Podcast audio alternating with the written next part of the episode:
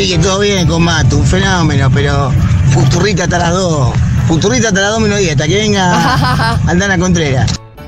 Futurrita ya se llama la columna de Hermoso, Rintintina. Futurrita. Sí, eh, se fue con un puchero, Julio. Pero bueno, había que seguir adelante. Y sí, sí, se fue haciendo puchero. No Se fue cumple, haciendo no cumple los acuerdos, lo vamos a recordar. No, pero la cumplió. Pará, lo cumplió. No, Ah, yo sí, la verdad. escuché, se fue No, se fue re bien. verdad, puchero, sí. pero ningún berrinche. No, no, fue eso- divino. Sí, bien, se fue bien. bien, se fue bien, se fue bien. Es una reina. Bien, Aldi, eh, vamos a hablar de bebés recién nacidos. Sí, antes voy a hacer una pequeña aclaración. Hoy es el día de las poricultoras. Así que. ¡Feliz día! Feliz Gracias. día. Me di Haberlo cuenta tarde porque ya había armado la columna. Si no hubiera Ah. hecho una columna de la historia de la poricultura, pero bueno, me di cuenta esta mañana. Eh, así que quiero saludar a todas las poricultoras del bien, no a todas, a todas No. las del bien. Ajá. A Porque las hay que te algunas. hacen hacer cosas raras, no. No, que hacen sentir muy mal. Como hay que dar la teta, tenés que dar la teta. Ah. Deja de dar fórmula, tenés que dar teta. Ah, Bueno, esa esas no. del mal no las queremos, a las del bien sí, un montón. Y nada, son personajes muy necesarios para el puerperio. Ya ha sido planteada una enemistad que yo no tenía tan clara. ¿Cuál? No, que vos dijiste, aún así otras ah, no. sí, Ah, está, pero ya es que hay puericultoras del mal, hay puericultoras más eh, antiderechos. eh, la mamá tiene que dar la teta porque esto es como Sí. su designio, porque así, porque su cuerpo produce leche para algo. Como ahí hay una mirada muy juzgadora y muy eh, que hace sentir mal a mucha gente. Sí. Que por algún motivo no puede dar teta. Entonces, nada, hay de todo.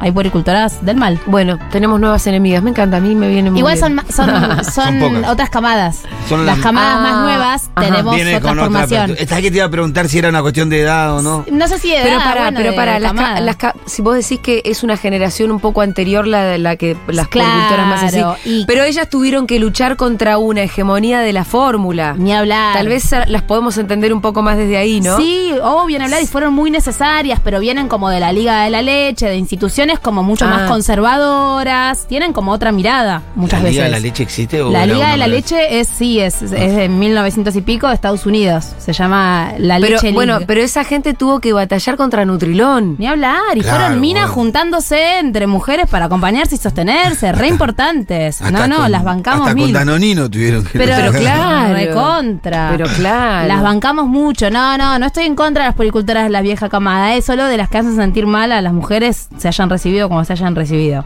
Por favor. Bien. Bueno, Bien. ahora sí, hablemos de bebites. Sí. Eh, porque, como decía, el parto es el inicio, ahí recién arranca todo. Y aparte, pensemos esto: cuando estamos embarazadas, la imagen que tenemos es una imagen estática de lo que se va a venir. Bueno, vos con el bebé aupa. O vos con el bebé dándole Sí. la teta, si pensaste en dar teta. Pero en silencio, es como una foto, como un post de Instagram. Y la realidad es que eso dura un segundo, porque después es todo movimiento, llanto, eh, un sueño muy entrecortado. Entonces quiero hablar de las cosas que son esperables, que muchas veces nos generan dudas, porque no las sabemos, porque no nos hablan de eso. En los cursos de preparto, cuando hay pediatras, eh, se centran más que nada en cuestiones de alarma, como bueno, ¿cuándo tenés que ir a la guardia? Sí. ¿no? Qué cosas que está perfecto, son, digamos, graves y tenés que salir corriendo. Pero no, no hablan de lo que es esperable de un bebé que Claro. muchas veces no se sabe. Te digo las cosas que a mí me sorprendieron un montón. Por favor. Que fueran tantos pañales diarios. Uy, esa la tengo. Eso Sí. es como, ¿qué? Un montón, ocho, ocho o diez. ¿Ocho? ¿Estamos Con lo que salen los pañales. No me la esperaba ni en pedo esa. Y después, ¿cuál otra no me esperaba? Bueno, tanto trabajo no me esperaba. Eh, eh, ahora me olvidé, pero dale, dale Bueno, vos. dale. Dale que tenés la columna hecha. la de los pañales estaba. Sí. Eh, primero que pensamos que lo único que tienen que hacer los bebés cuando nacen es respirar, aprender a respirar. Y no, tienen que aprender a estar en un mundo, que esto lo hemos dicho acá alguna vez, pasando de un mundo acuático a un mundo terrenal. A un mundo terrestre hay gravedad. Chicos, o sea, imagínense que es como de pronto no puedes mover tu cuerpo. Sí, o sea, para- ellos sí. venían de hacer la que querían, De de, el dedo, hacer de verdad la que querían, y de pronto no se pueden mover. Les pesa todo, les molesta todo. La luz, las, digamos, las voces tan fuertes adentro de la panza, los ruidos llegaban recontravelados y demás, y eso hace que estén estresados. Aparte, cuando nacen a los bebés, se los recibe de una manera medio complicada, ¿no? Eh, se los agarra, los, se los pesa, se los mide, se los lava, todo esto muy Se rápido. los amarrea un montón al toque. Ay, ahí. si ves videos ahí de Antes le daban hasta chirlo o no. antes le daban chirlo El para, chirlo que, para que llore. llore. Se les metían hasta hace poco sondas en la nariz y en el ano para ver que todo eso esté perforado. O sea, todo eso ni bien nacía el bebé. Imagínate que venía de ese spa de ese spa del útero, Sí. y le pasaba Ah. todo esto. Y ahora, si no hagan todo esto, igualmente se los manipula de una manera, bueno, un poco rutinaria, ¿no? Eh, de hecho, esto, que se los meta abajo de la canilla con agua, o sea, que se abra la canilla y se los bañe, está redes recomendado por la OMS y se sigue haciendo en todos lados. O sea, se los moja por completo para sacarles como esa suciedad que en realidad es una, es una, es es Vernix se llama, y los protege, eso, eso les da calorcito y los mantiene como hidratados. Entonces, ¿por qué digo esto? Porque los bebés nacen un poco estresados, nacen en este estado de alerta. Imagínate. Sí, que las primeras horas los vemos así, ojos abiertos, bien atentos, y después no los vamos a ver así por mucho tiempo. Entonces, aparte de que nacen muy estresados, lo otro que les sucede es que después se duermen. El primer día vos te comes el amague de que tu bebé Ah, duerme. Ay, me tocó un bebé, dormilón o dormilona, Sí. y te la recrees. Qué ángel, eh. Qué ángel, qué bueno. Bueno, ahí todas las frases de las abuelas, qué buenito. Y demás, pero no, ese bebé estuvo tan estresado que el cuerpo Está dice, cansado. métete para adentro. Vamos a recuperar energía, vamos a tratar de entender qué es lo que pasa, entonces por eso se mete para adentro y de hecho esto cuesta que pidan teta en las primeras 24 horas de vida porque están muy adormilados. Lo otro que pasa pegadito a eso, que es la contracara, es que a las 24 horas de vida se despiertan con toda y ahí empieza la joda. Ahí empieza ese bebé roll. que llora mucho más de lo que te habías imaginado. De vuelta, como digo siempre, en líneas generales. Sí, sí, hay bebés, lloro- hay bebés más llorones que otros. Pero por lo general los bebés lloran mucho más de lo que vos te esperabas. Uno piensa que un bebé llora cuando está incómodo o algo le molesta solamente, se hizo pis, se hizo caca, pero llora y a veces no tenemos idea por qué. Llora porque de esa manera expresa el malestar y el displacer y saca para afuera todo ese Mm. estrés, ¿sí? Llora porque todo le da en algún punto como incomodidad. Me estoy acordando que yo compré un Moisés divino. Bueno. Que encontré en Mercado Libre, que ven- era como antiguo, así Moisés, Moisés, Moisés. Moisés, Moisés, todo, pero con todo una puntilla y una pollera de un piqué espectacular. No sé, nunca. Jamás. Nunca, jamás. Porque bastaba con que yo la apoye sobre ese Moisés y empezaba. "Ah, ah". Es un Nunca, alarido. nunca. Sí, pero eh, y el de Rita era, era, me lo acuerdo perfecto, porque era una A y otra A, como ah. ah". Em, nunca. Y así fue como llegó el Moisés, lo vendí de vuelta. Bueno, esa es otra cosa que tenemos que saber si vamos a tener un bebé. No compren Moisés. compren en ningún lugar donde dejarlo, más que un cochecito capaz si vas a salir a pasear, porque o te vas a mover por la ciudad, porque la realidad es que no quieren estar quietos y solos en ningún lugar. No.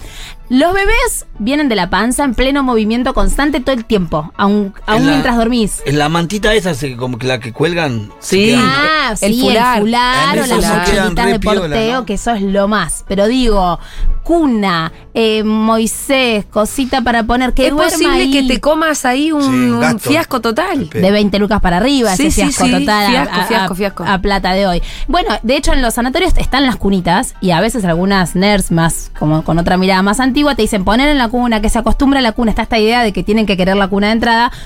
Las primeras 24 horas puede que sí, porque están muy adormilados, pero después ni en pedo. La quietud, el silencio y la distancia con el cuerpo que lo gestó, a ese bebé le prende todas las alarmas. Entonces también está bueno saber eso. La cuna va a tener pinches mucho tiempo. O sea, vas a sentir que está completamente dormido, lo apoyás y Ah. abre los ojos. Kiara era así. Es muy lindo como la imitas. Me encantaría escuchar algún video. Escucharla una vez. Eh, bueno, esto. Entonces, eh, no pensemos que ese bebé debiera querer la cuna. De hecho, es algo que preguntan mucho. ¿Se queda en la cuna? ¿Le gusta la cuna? A ningún bebé le gusta la cuna porque quiere estar donde estaba antes, que es encima de esa persona que lo gestó. Después, los bebés tienen necesidades emocionales. De eso no se habla casi nunca. Los bebés necesitan contacto solo por estar en contacto. Solo por sentirse seguros, tranquilos, amados, necesitan Ay, esos me, me mimitos. encanta, y esto te lo escuché a vos alguna vez, eso de el mito muy de abuela, de decir eh, de esto, desde ya déjalo en la cuna o no le hagas tanta upa porque te va a tomar el tiempo. Sí. ¿Ustedes realmente piensan que el cerebro El de un bebé puede tener la capacidad complejísima de manipular gente? Manipulación. Es Porque como- te va a tomar el tiempo, es en realidad un sistema de manipulación Claro. que un bebé no, no, o sea, a- ahora Rita está empezando a manipular. Recién ahora. Recién ahora. Bueno, el tipo no sabe que está separado de vos todavía. Y te va a manipular. Y te va a manipular. Ya sería raro, se manipularía él mismo. No, si fuera tan inteligente se daría cuenta de eso. No, de no hay ninguna posibilidad de que bebé te pueda manipular. Sí, esto demanda lo que quiere y lo que quiere, el problema es que lo que quiere nos parece que no es tan importante. Ah, solo UPA.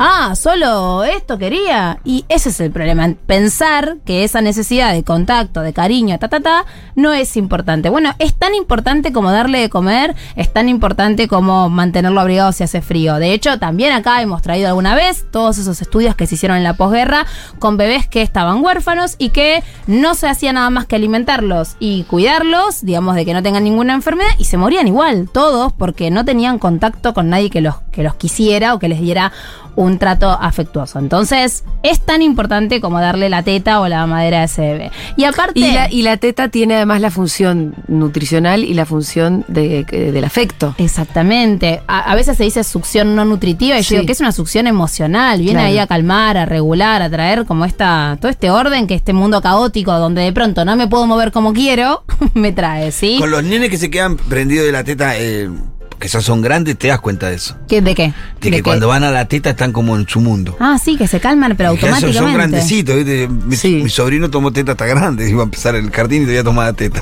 y Bueno, el tipo Rita, el día de hoy- paradito, prendido, y era en su mundo. Él estaba con una paz, yo no miraba ese Sí. Eh, te- eh, viene, viene con consulta mi comentario. A ver. Que Rita el día de hoy, cuando por ejemplo anoche tiene una pesadilla Sí. Y está en una como, ay, no- me da cosa despertarla bruscamente. Ah, terror nocturno se llama eso. Bueno, a veces le agarra y la pongo en la teta y se prende como si tuviera Ay, un mes y ahí se calma. Y se calma enseguida. Sí. Está perfecto. Sí. O sea, la consulta si está bien, está bien, es normal, no pasa Porque nada, si no la, hay ningún si problema. en el día a veces quiere jugar y me dice, a ver cómo era lo de la teta y no sabe qué hacer, como no... Sí, no se acuerda. No, no se acuerda lo que tiene que hacer, pero cuando está dormida Inconsciente, sí. a- le agarra como ah, Pero un porque- instinto. Pensemos que en esas primeras prendidas a la teta se siente por primera vez la saciedad al sentimiento más espantoso que tienen los bebés, que es el del hambre. Nunca habían sentido hambre. Claro. Y hay estudios que indican que esa sensación de hambre es como un dolor insoportable para Sí. esos bebés, sobre todo porque es desconocido, es un dolor que, digamos, bueno, hasta, hasta ese momento no habían sentido probablemente ningún dolor más que el pinchazo de la vacuna y demás, eh, ni bien nace, que le venden vitamina K, eh, pero la realidad es que el hambre es un dolor que viene de adentro y que les invade por completo el cuerpo, entonces esa teta que viene a saciar esa sensación de hambre y- o, o que viene a corregir esa sensación de displacer, eso queda marcado, es una huella emocional y psíquica.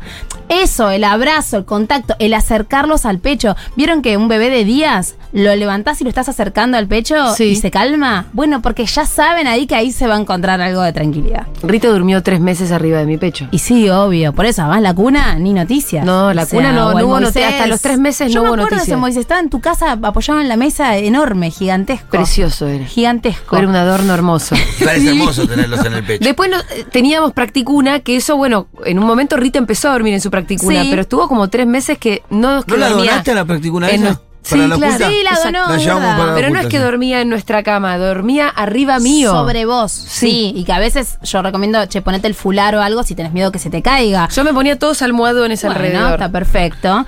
y no dormía, yo no dormí tres meses. Y al principio no dormís, no descansás bien porque estás en estado de alerta vos también. Vos querés chequear que esté todo ok. No, la de debo es fijarte- tetona, entonces le calzaba a los chicos siempre entre las tetas, no se iban a mover para ningún lado. En serio. Ahí en el medio. En el medio quedaba ahí con la cabecita. Tenía un diseño ergonómico Sí. maravilloso. No, y aparte de decir esto que vos recordabas recién de, bueno, eh, ¿por qué pensar que, que está mal como responder a esa demanda de los bebés?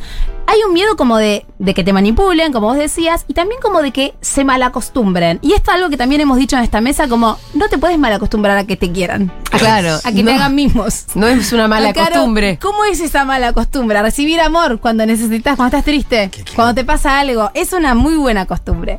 Bueno, otra cosa así chiquitita, linda, para saber de los bebés es que tienen pies y manos muy frías. Eso no sí. significa que tengan frío, bebés recién nacidos, pies y manos frías. ¿Por qué? Porque el sistema circulatorio lo que va a proteger es lo que está en el tórax, que son pulmones, estómago y todas esas cosas que hay ahí adentro de esa bolsa.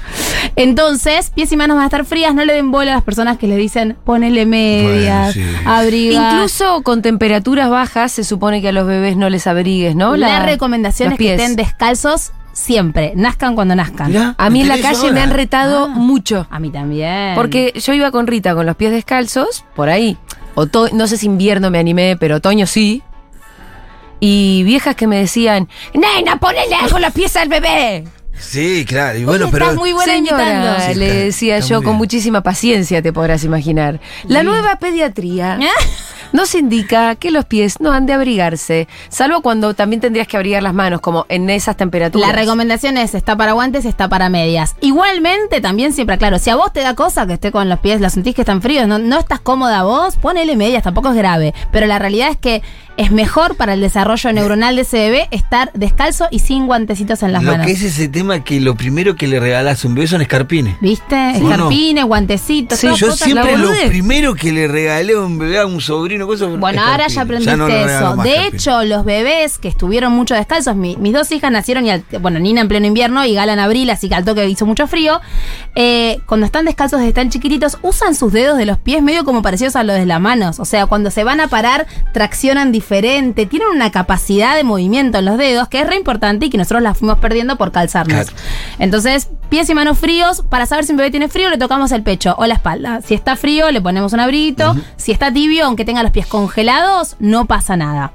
Otra cosa importante a saber, los bebés van a tener hambre todo el tiempo. Un bebé recién nacido va a pedir teta y o mamadera a cada rato, porque su estómago es mini. Es posible que esté en la teta 20 horas por día. sí, a veces No cuando es dicen- raro eso. a veces está como el, el mensajito, no sé, de mamá de bebé, cuatro días. Aldu, está todo el día en la teta. Sí. No, no, no. De verdad, está todo el Sí, día. Como- todo el día. Sí, es así. Está casi todo el día en la teta. ¿Qué sé yo? Cortás para hacer pis, no sé, para comerte algo. Al principio es así, sobre todo si toman leche nuestra materna, porque esa leche se digiere muy rápido. Pero aparte, el bebé tiene el estómago del tamaño de una cereza los primeros días. O sea, nada, chicos, 5 mililitros, 20 mililitros le entran ahí, no mucho más come, caga y va a tener hambre enseguida. Eso no significa que tu leche no lo llene ni nada. Obvio, si tenés dudas, se consulta con una puericultora. Pero aunque esté todo bien, van a pedir a cada rato. Eh, otra cosa importante, los bebés hacen una caca rarísima y fea y oscura que se llama meconio los primeros días.